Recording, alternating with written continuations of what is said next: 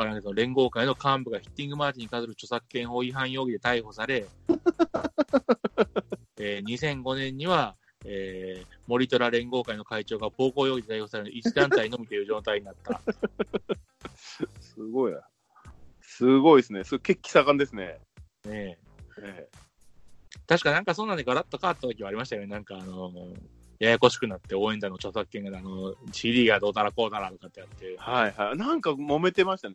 ねなんかでも今そっから組織立ってますよ。ぶっちゃけ。応援団って。なんかもうずっと同じ人がやってますもん。であの、神宮とか見に行くと。だからそれが阪神タイガース応援団の、えーじゃあそこはじゃあオフィシャルになったんですね、じゃあ。だオだオフィシャルになんか、だけどその施設応援団はなくなったんでしょうね。だから、あそういうことか。なんか団長のスキンヘッドの人とは会うと、なんか、あの、軽く会釈で挨拶するぐらい仲になりましたもん、もえー、だから2005年のシーズン途中に、えー阪神タイガース応援団が分裂した後、2008年に現代の団名になった施設応援団連合。う。はあ、ははははははは。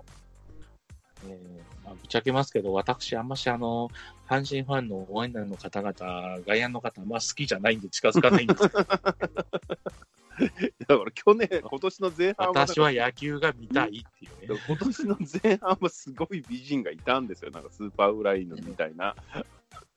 多分多分いじめられてやめちゃいましたけ多分僕、試合始まったら試合しか見ないんで、ぶっちゃけブスでも誰でもいいんですけどっていうか、ね、あの語弊がありますけども、おきれい、おきれい、おきれいな方々がいるに越したことはないんでしょうけども、そういうえ、でもそれと、その人たちと、その、自分が入ってるファンクラブっていうのは直結ああ、してるだから関係ないわけ、直接関係はないですけどね。ええだからその頃になんかそんなことがあったんでってなると、ええ多分直接関係があったかどうかじゃないけど、その辺のタイミングだったというだけの話ああ、まあまあ。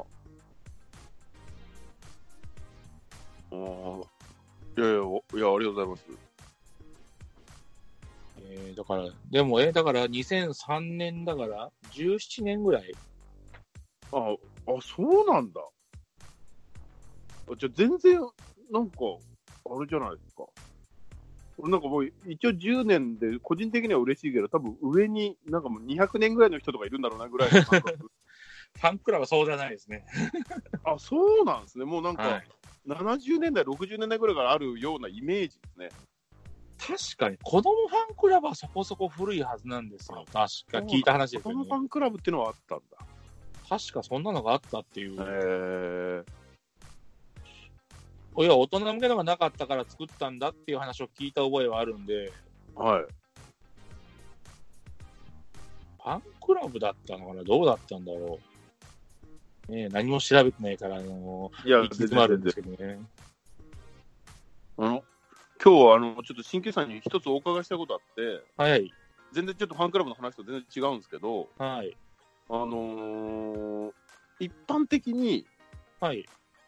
プロ野球選手になるっていう人たちは、野球がうまいわけじゃないですか。当たり前ですすね。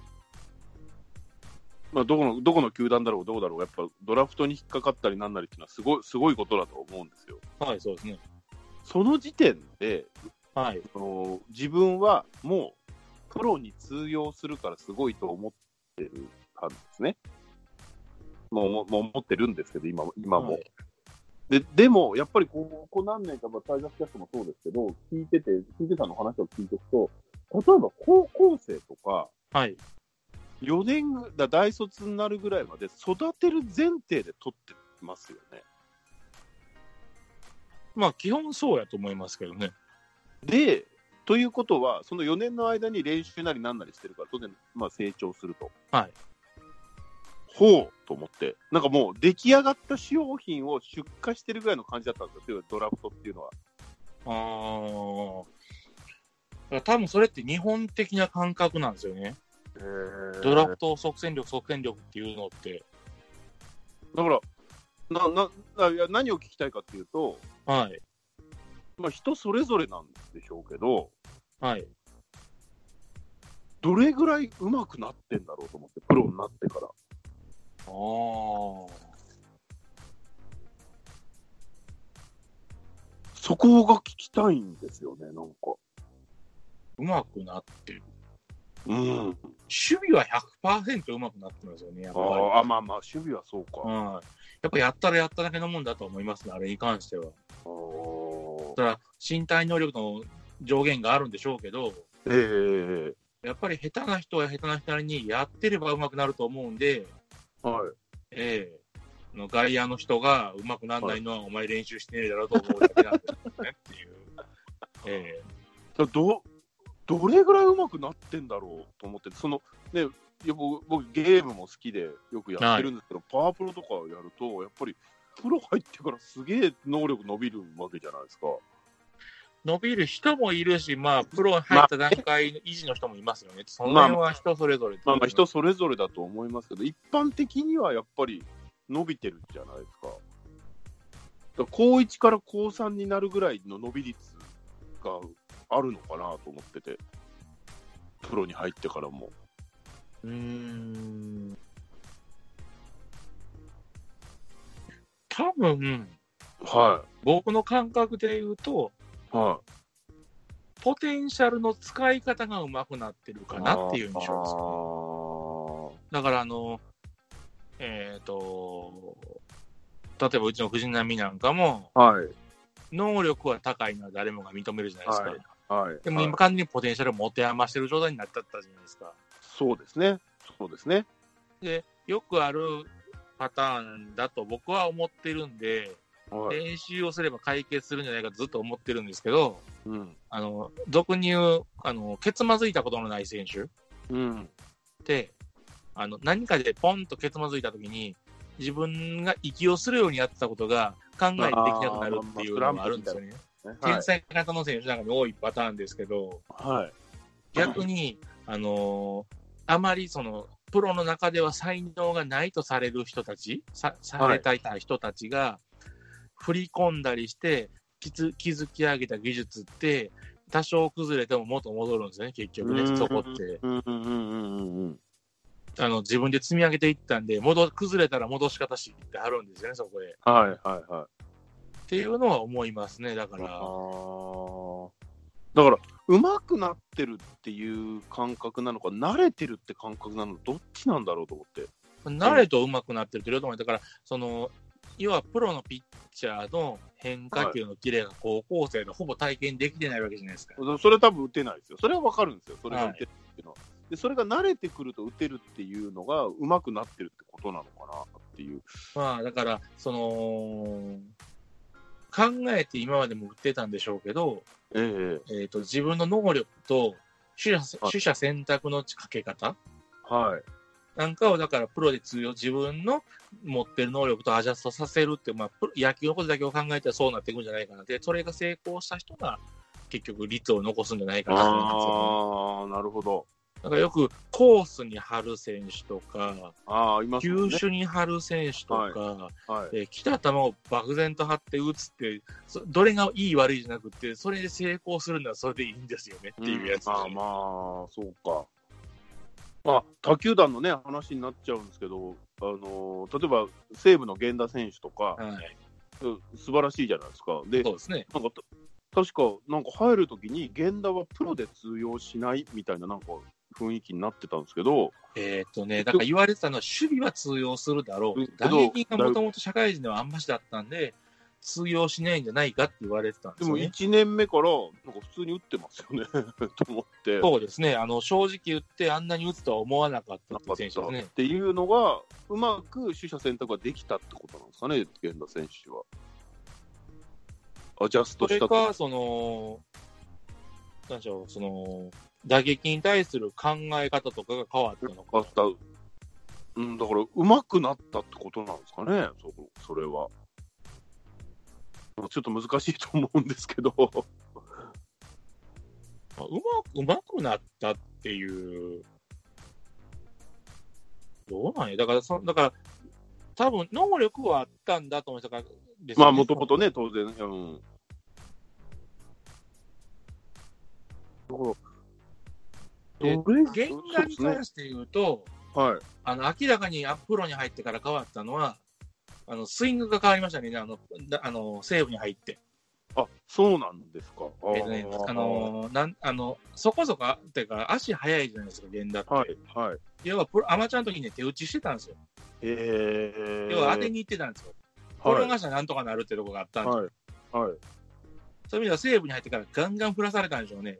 ものすごい鋭いスイングしてるんで、あ多分その辺じゃないかなと思いますけど、僕の印象値だけですけどね。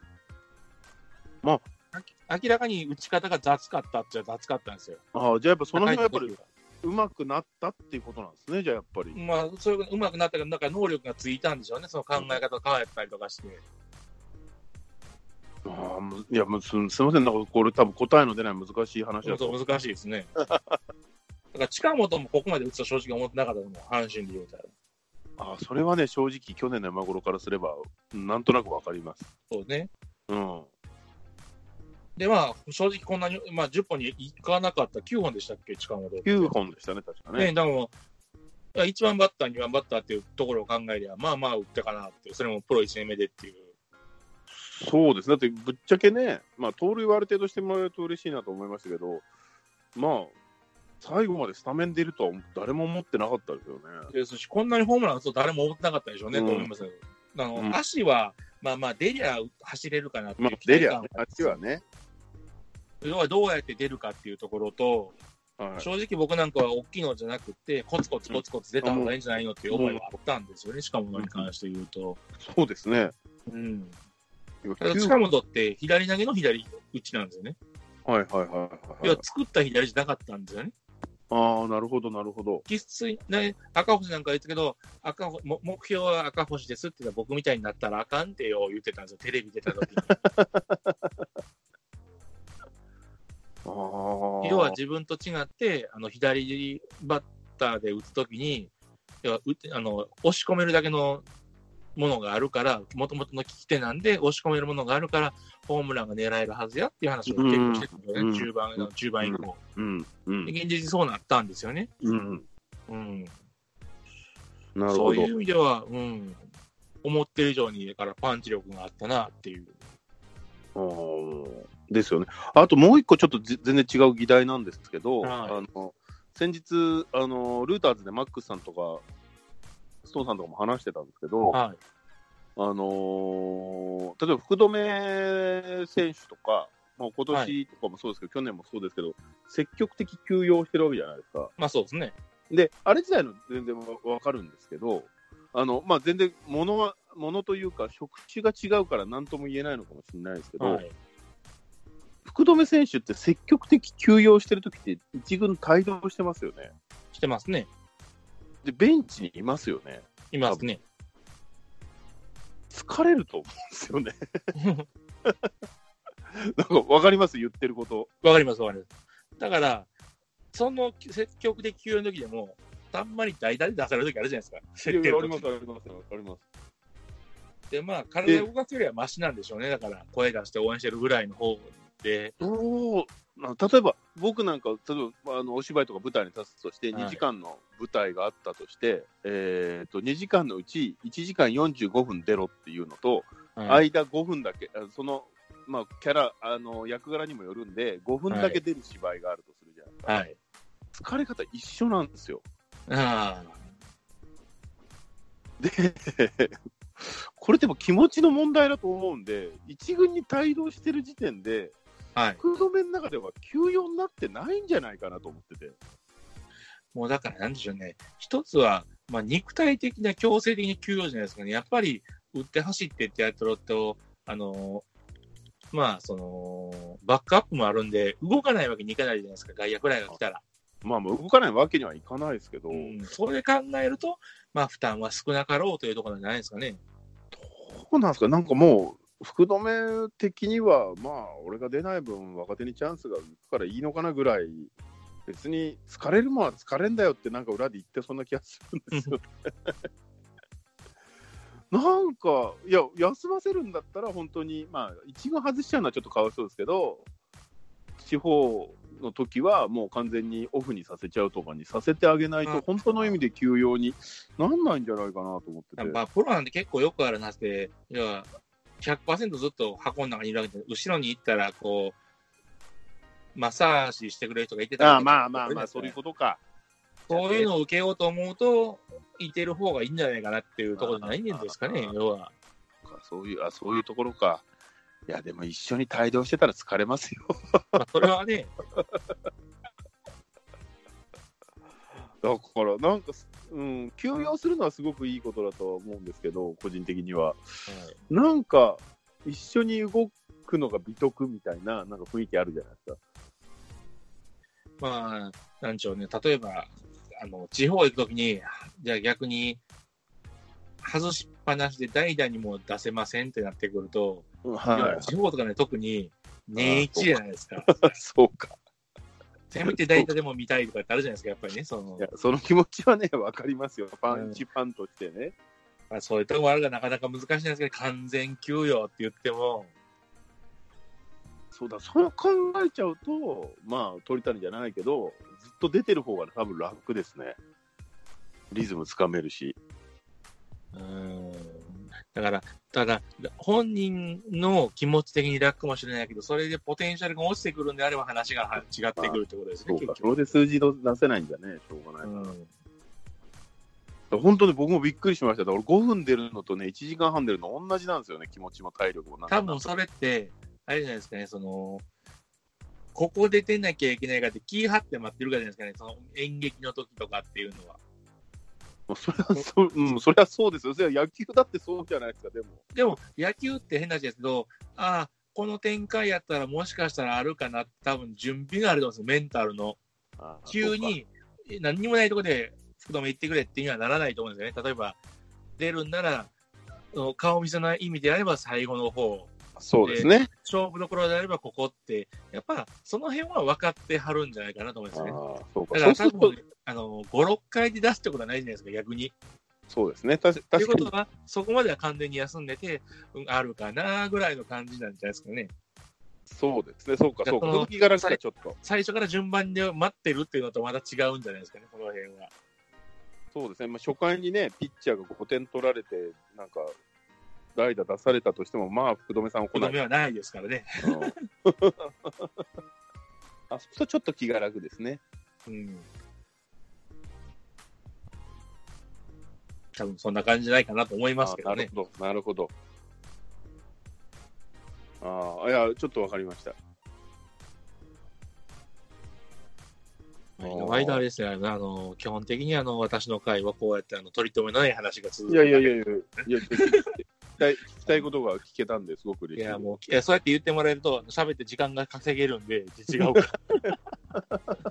いや、別に稼いでるわけじゃないですけど、私の中では、あの、時間がよし、行くなと思ってますよ。それは思ってますよ。そうですね。だあとは、ああとはまあ、こんなもんかな。こんなもんかな。とりあえず聞きたいことは。またちょっと考えておきますよ。教はいえて鍼灸師。教えて鍼灸師のコーナー。あの、さっきの話はあれですけど、戻しますけど、あれ、タイガース子供の会ですね。あ、それは結構昔からあったんですよ。へえ。それはどういう特典なんですか、タイガース子供の会どうやったんですか？僕、これは完全に入ったことがないので。だって今、今、今逆にないですよね。多分ないんじゃないですか？ね。どうなんでしょうね。もうと統一されちゃってますよね。どう、多分なくなったんじゃないのかな？なんか子供向けのやつだけはあったっていう話は聞いたことがあって。へえ。なんか、なんですかね？今検索をかけても多分、あの、はいファンクラブしか引っかかってこないんで、はい。多分ないんじゃないかな。うーん。まあでも、そうですね。じゃあないのか今もやってんのかな あるんすか？で少なくともね、あれなんですよ。あの、2010年の段階では、タイガース子供の会入会記念ユニフォームっていうブログ、あの、ことを書いてるブログを上げてる方がおられるんで、はい。いや、多今あったんでしょうかね。いや、あったら、ないんじゃないかあなっ。たらもうちょっとなんか目にするイメージがありますよ。なんか別に球場、甲子園行った時とかに。まあ単純にあれですもんね、多分キッズプランが確かあるはずですもんね、ファンクラブ。はいああったあった。あと、キッズ限定イベント。ああ、じゃあ、えーそう、じゃあ、ちそっちで統合されたんでしょうね。多分そうなんじゃないですかね。あとか、ファンクラブね。で新旧さんとそのままタイガース以外だったら、例えばなんか、まあ、沖縄のチームは全然いいんですけど、はい。あのミュージシャンとかそういうののなんかファンクラブとか入ったことあります？ファンクラブ自体は僕は全然ないですね。あの、ミュージシャンも好きではあるんですけど、えあの、ミュージシャンが曲を出すと、もうなんですよ、崇拝的なニュアンスで全部聴きます、全部好きですっていうタイプでもないんですよね、僕あじゃあ、あそういう感じじゃないんですね、そもそもね。はい、だから、はい。だ違う人が歌っててもこの曲はいいなと思うしっていう感じで、はい、はい、はい。で他の曲を聴いたら、ああ、こんなええのもあるのねと思うけど、やっぱりこれ一番引っかかったのが好きやなぐらいの感じなんで、いや、僕も別になんかファンだから入ったっていうわけじゃなくて、はい。スマップのにはね、入ってたことあります。なんでスマップなんですか？いや、結局ね、あれなんですよ、チケットが取れるか取れないか。ああ、で、なんかね、たまたまね、学生時代にスマップのコンサートのライブに行ったんですよ。はい。すごい面白くて、まあ、あのスマップがどうこうもそうですけど、もうやっぱり人を楽しませるにはどういうことをやんなきゃいけないんだっていうのはすごく勉強になって、ああ、まあそういう点ではやっぱり、あの、エンターテインメントっていうところを押し出してるから上手なんでしょうね、きっすと。ごいなと思っさんは。ね、すごいなと思って入りましたよ。入って、なんか会報とかすごいニコニコしながら俺見てました。スマップのファンっていうか、まあ、それでなんかね、チケットも申し込めて、次の年もね、東京ドーム行けたから、すごく嬉しかったですけどね。ああ僕はそんな、そういう意味で言うと、そういうところにはあまり若い頃は特に関わってないかなと。関わってないですね。翼の折れたエンジェルとかそういうのはなかったですね、なんかそうないいうですファンクラブね。そういう意味で言うと、あの、ライブに行くこと自体がすごいけあの経験が少ないですからね。うーん、うん、うん。あ、なるほど、なるほど、そもそもね。はい。そうか、ファンクラブってやっぱどうしても、なんか、あれですよミュージシャンのイメージが結構強いから、阪阪神、スポーツチームって、やっぱだからそうか、やっぱり最近なんですよ、多分やっぱスポーツチームのあのファンクラブって、そう考えると。うんそうでしょうね。僕、だから、そもそも論でいくと、おそらくライブに行ったことがあるのは、リンドバーグが最初だリンドバーグしかないいんですいや、いいです。あ新旧さん、リンドバーグ似合いますね。あなるほどね。いやいや、わかりわかりました、わかりました。だから、ちょうど中学生ぐらいなんですよ。はいはいはい、リンドバーグがバッて売れたのが。わかる、うん、わかり、わかります。多分それぐらいでしょうね。はい。へえ。いや、あとは、あれですね、あのー、あいや、ごめんなさい、で 間違間違えちゃった。なんか出てこ出てこなくなっちゃった。リンドバーグって言えば、あれですか、その、いろんなそれ以外のミュージシャンもなんか、一緒になって聞いてたの、そういうことじゃない。たそれはね、たまたまチケットもらったみたいな感じなんですか？いや、確かこれは友達と一緒になんか計画して行ったと思いますね。ど、どこに、どこまで行ったんですか？えー、確かあれなの？え？大阪城ホール？かなあ、いいじゃないですか。中学生で大阪城ホールいいじゃないですか。いや、多分行ったのはね、高校生ぐらいだと思いますけどね。えー。あとなんだろうな、僕、ファンクラブでた、ファンクラブで、あ、別に僕がね、はい、自分が入ったわけじゃないんですけど、あのーなんだっけ、山崎正義はいはい。のファンクラブに入ってるのは、大学の友達の女の子が、あのー一緒に行かないかと言われて、はいこれ全然、全然あれですよあの、そういう締めっぽい話でも何でもないです。えエロも抜きですね。えっと、なんかカラオケで一緒に歌ってて盛り上がってたからみたいなのがあはいいや私、ファンで、ファンクラブに入ってるから、今度ライブ応援あ、ライブ行こうと思うけど、一緒に行かないかと言われ、それ4人で行きましたからね、ちゃんとね。はい。あいいですよっていう、いいよっていう話をしてたら、なんか知んないけど、やっぱ当時人気だったんでしょうね、売れてたから。外れたんですよ。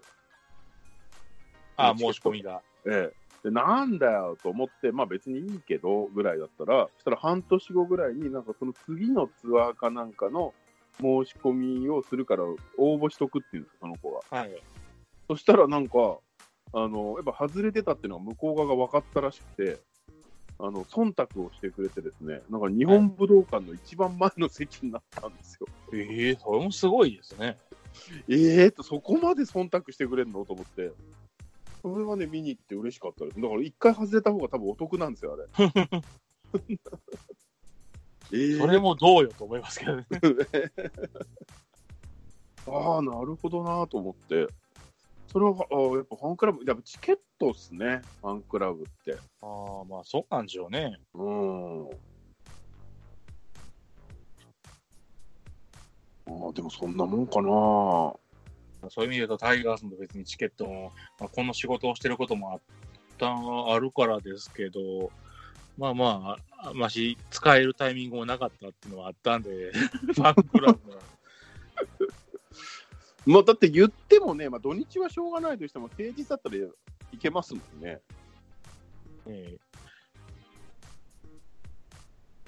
こと言ってますね来年は使おうかなと思ってるんですね、うん先行予約ぐらいは。先行予約、うん、だから、あれ、毎年だからいつもアホみたいに、ねアホみたいに電話しますよ。ね。ねえ そうそう、一回なんかな、でもねな、だんだんね、外野はね、この辺なんだなってのが分かってくる。ああ、なんかやっぱあるんですね。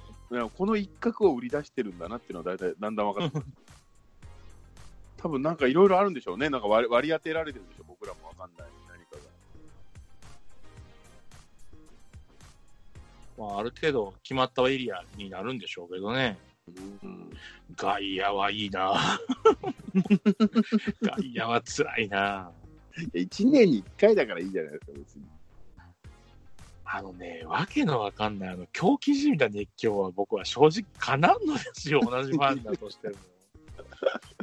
今度そ、そうだ、あのー全然話変わっちゃいますけど、12月14日なんかに、なんか来ましたよ、話が。あのーあ NHK でドキュメンタリーの新しいの始めるって言ってて、はい。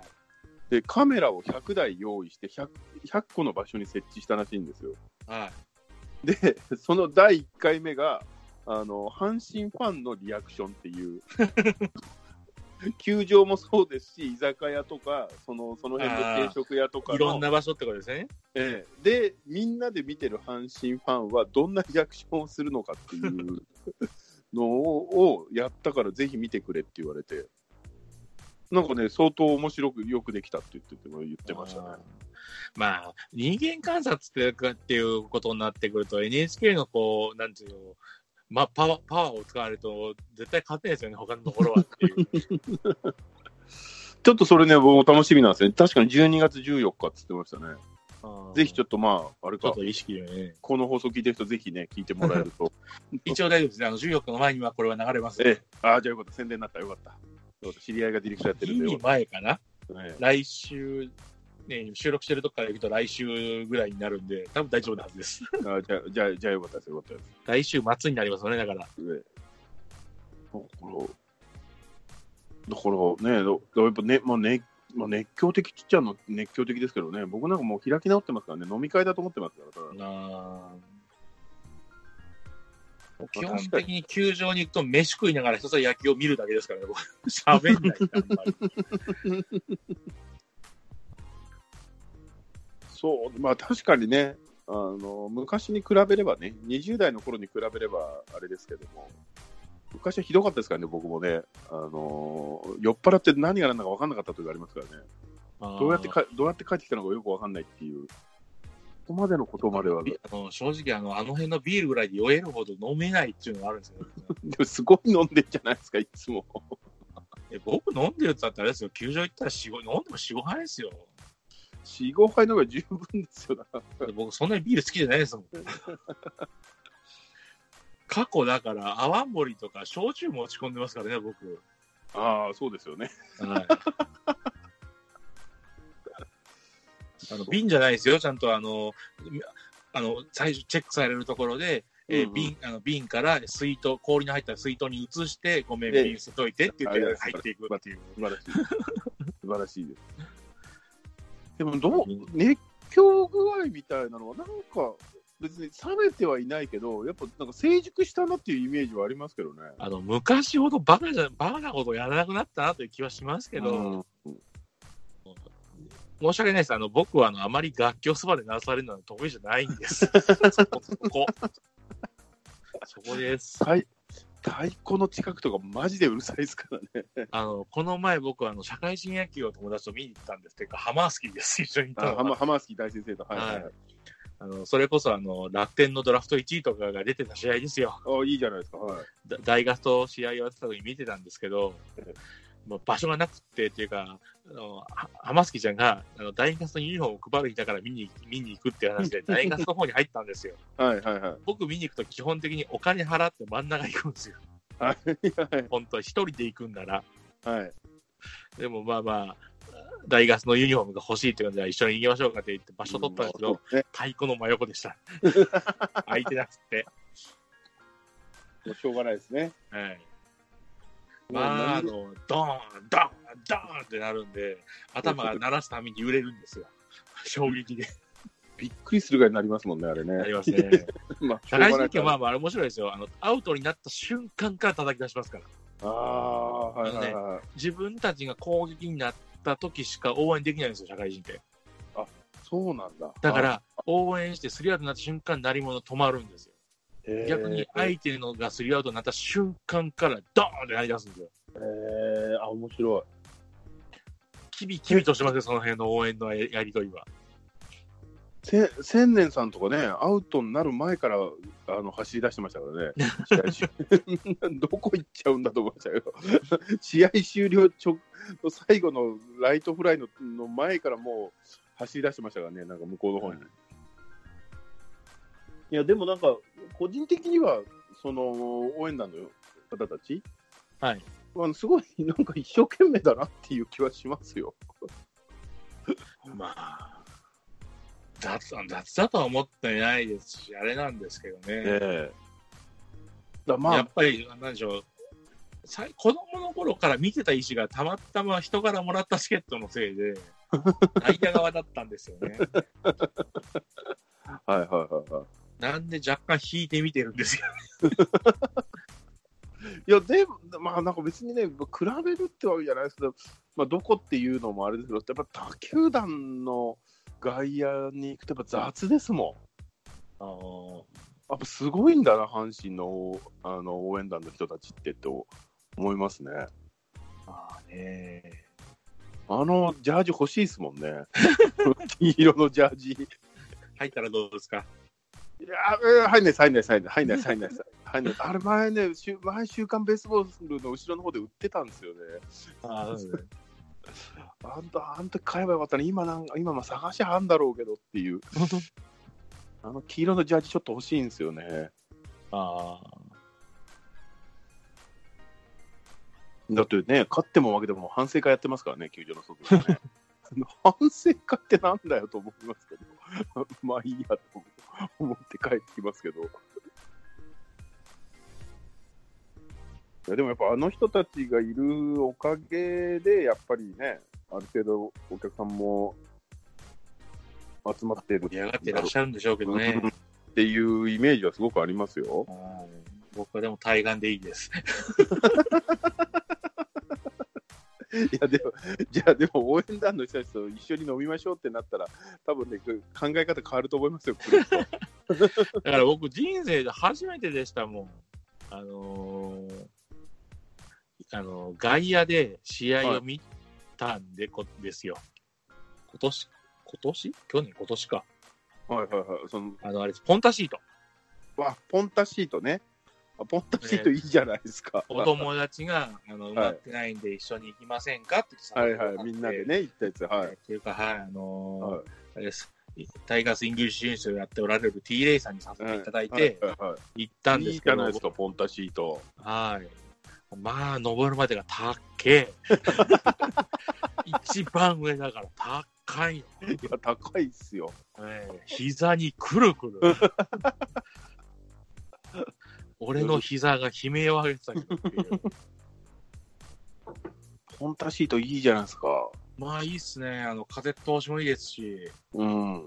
テーブルあるし、あの、他の、あの、僕たちとは直接関係ない方がのカップルさんが、はい。あの、近所のドミノピザに注文してドミノピザ食ってましたよね。そのぐらい広げられる余裕はあります。あありますよね。今だったらね、本当ウーバーイーツ読めますもんね、多分ね。えあ、ウーバーイーツね。えあの、何しろ僕嫌いなんですよね。いや、そそれは別にそのサービスの問題でであって、あ、サービスの問題じゃなくてね、あの、乗ってるチャリンコがね、非常に危ないんで嫌いです。のいや乗ってるチャリはだって別にババラバラじゃないですか。こいやだからね、あその人のの、あの二度ね、後ろからチャリンチャンやられてね、あの、むちゃくちゃな運転をされたことがあるのが、二度ともウーバーイーツだったことですね。あの別にウーバーイーツ全部が悪いってわけじゃないですけど、全員が全員非常に悪いです。あれ、大阪とかどう、あ、あのー結構います？いや、あの、うちの方はいないですよ。たまたまちょっと、あのー市内とかあっちの方行った時に、えー、チャリンチャンやられましたね。2回。本当に蹴ってやろうかと思いますけど、そうはいかないんでやりませんけどねっていう。あれ、あれですよ、その、だぞ、ここと思いながら。今ね、今自分新宿で働いてるんですけど、新宿とかね、すごいですよ。あの、むちゃくちゃいっぱいいるっていうのもあれなんですけど、本当ね、今年入ってからなんですけど、まあ、あのー観光客向け向けみたいなところもあるんですけど、なんかレンタルチャリンコがあるんですよ。はいはい。登録しておくと、なんか都内各所にチャリンコが止まってあって、で、携帯かなんかでできるってやつですよね。そうそうそうそう、それ自体はすごくいいと思うんですけど、はい。それにね、ウーバーイーツの人が乗って配達してるんですよ。確かあれってえーチャリンコ自前なんですよね、多分ね。そうすると、チャリは買おうよと思って。チャリもないのに、無理やりバイトしてて、これ持ち出しが結構あるんじゃないのと思いながら。どうなんでしょうね。どのぐらいのキックバックの払いが金額で働いてるか知らないですけどね。まあ、一日借りりゃ数百円なんでしょうけどね、自転車なんて。まあ、そうらしいですよ、そのチャリも。そうなんですけど、大体ね、なんかね、聞いたら、芸人の友達に聞いたら、1日、まあ、普通にやってれば1万円ぐらいは稼げるらしいですね。まあ、ちょっと昔のあれですよね。肉体労働の一日の日当ぐらいっていう感覚ですよね。そうですね、まあ、誰、なんか誰に、誰になんか指示されたりするわけでもないから、気軽にやれるし、すぐや、やめるって言い方あれだけど、なんか何時から何時って決まってないから、なんか LINE グループみたいので、なんか自分の番号を言ってやりますって言ったら、もうその瞬間から始まるらしいんですよ。へえ。で、終わる時も、はい、何番、何番抜けますって言ったら、もうそれで終わりらしくて。えーって言って。でも、そその、その芸人が言ってたのは、あの、はい。何時って決まってないから、じゃあ、今日は明日、今日は朝9時からやろうって8時に起きるじゃないですか。はい。で、だらだらしてると気がついたら9時半らしいんですよ。はい。で、もうじゃあ10時からにしようっつって、また気がつくと11時とかになってるらしくて、いつまで経っても始められないんだと。で、結果的に2時3時になっちゃって、明日は頑張ろうになるって。ダメ人間のパターンですよ、ただの。だから、だから開始時間を指定してくれって言ってましたね。で、でやんなかったら怒られるっていう電話が欲しいって言ってましたね。あやらなきゃやれないで他の誰かがやるからっていうことなんでしょうね、結局。まあまあ、そうなんでしょうけど。なんかね、ウーバーイーツもね、こうしたに届けてくれるんじゃないですか、今だったら。まあどう、どうなんでしょうね。何番ゲートって言えばなんか来そうな気がしますけどね、ピザーラこれだったら。ドミノピザはなんか結構慣れてるみたいですけどね。えーピザーラは中にあります。あ、そうですよ、ピザーラはありますね。ドミノピザ入り口でチラシ配ったらすげえ来そうな気がするけど。やっぱり机とかがないから、あの辺はそその辺がないときついのかなという気もしましたけどね。いや、なんかね、いいですね。一瞬頼もうかなと思ったんですけど、うん、1枚に1人は重いと思って、重いですね。うん。後で大後で来るなと思ってもさすがに。そうですね、まだ。それましたね。あ全然すみません全然話それちゃいましたね。はい。新タイガースの話をしなきゃいけない。雑完談全にあれなんですけど、まあまあ、なんだかんだ喋りながら1時間ぐらい経ってるんですね。はいそうですね。ととりあえず、とりあえずそろそろ締めとかないとまずいかなっていうので。はい。えーと、ちょっと待ってね。えっとねなんだっけなんだっけっておかしいですけどね。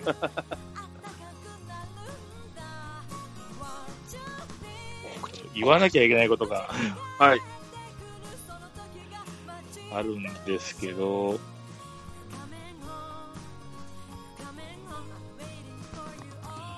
あの言わなきゃいけないことっていうと違う、違うか。